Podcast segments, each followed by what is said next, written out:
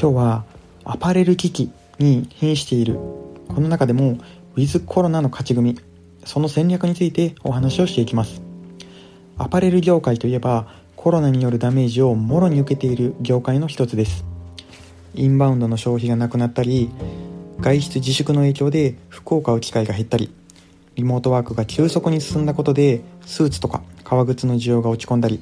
業界全体が危機に直面しています。大手アパレルはかつてのブランドを廃止する企業も出てきました。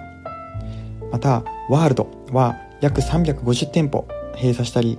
以前から業績が低迷していたところにコロナが追い打ちをかける結果となっています。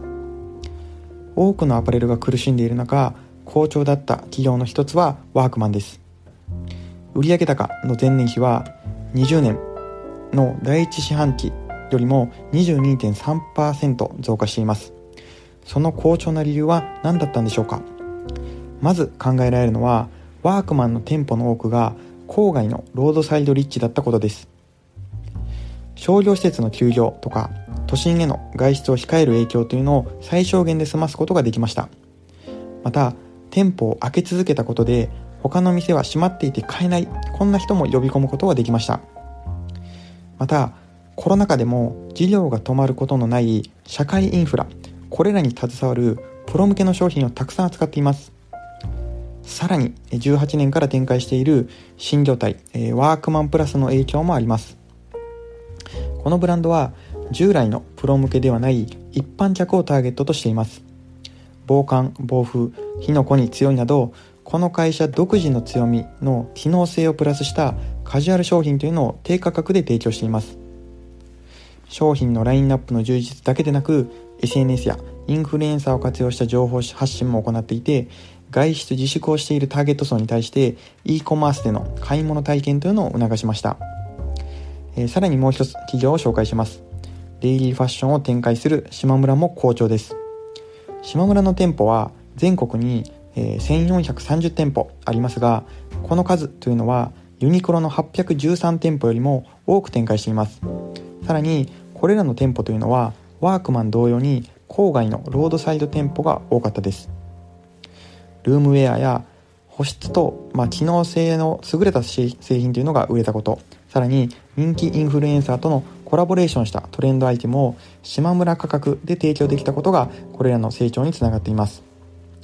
さらに e コマースも本格的に力を入れていて配送とか決済方法使用できるデバイス商品数を大幅に見直してえ利用者の利便性を向上させたこともプラスに働いたのだと思います。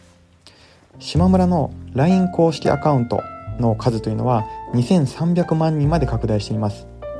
今は紙チラシとウェブチラシの割合というのが逆転して SNS の動画配信とかアプリデジタル化を整備していたこともコロナ禍の消費スタイルにフィットしたと思われます。一方で苦戦している企業も新たな動きを見せています。トレンド系からカジュアル系まで幅広いファッションブランドを展開しているユナイテッドアローズというのは売上高が4月以降減少が続いています。そしてその打開策としてワンマイルウェアヨガアウトドア、まあ、これらの、えー、ウェルネス製品というのを拡充しています。さらにこの会社の、えー、これまで、えー、狙っていない価格帯の新しい新規ブランドというのを、え立ち上げる計画を発表しています。家中需要とか健康これらの用途を明確にしたラインナップの構築と、えー、新しい価格帯を強化することで、えー、さらに、えー、えー、っと新しい層の、え客層というのを開拓して黒字化を目指すことを考えています。好調組に共通しているのはデジタル施策の徹底機能性重視のアイテム低価格この3つだと考えられます。トレンドファッションを身につけたいが外出の機会が減ったのでそんな商品への支出を抑えたいという消費者のニーズがあります。これらに対して島村は気軽にトレンドアイテムを楽しんでもらえるように低価格で提供しています。混雑を避けて家族でアウトドアやスポーツを楽しみたい、えこんな消費者ニーズに対してワークマンは、え防寒用スポーツ用部屋着など用途が明確なものというのを低価格で提供しています。そしてそれらのアイテムを家にいながら購入したいと思わせるデジタル施策がコロナの鍵と言えます。実際に物を見ずに購入することというのはハードルは高いですが買いたいと思わせる施策としてワークマンも島村もインフルエンサーによる情報発信に注力しています。多くのファッションブランドが陥りがちなのはイメージを優先するあまりモデルとか芸能人を起用して消費者の求めるリアリティとのギャップを作ってしまったりします。消費者の感覚に近いインフルエンサーが商品を着用したり紹介したりすることでリアルな着用イメージとか使い心地をイメージしやすくなります。消費者目線を徹底して買いたいと消費者に思わせた企業というのがコロナ禍で売り上げを伸ばしたんだと言えます、えー、今日は、えー、ファッション業界におけるこの勝ち組について、えー、お話をしてみました、えー、ぜひ皆さんの企業も消費者目線に立てているか、えー、そんなことを考えてみてもらえれば嬉しいです。今日のお話はここまでにします。また明日の放送もお楽しみに。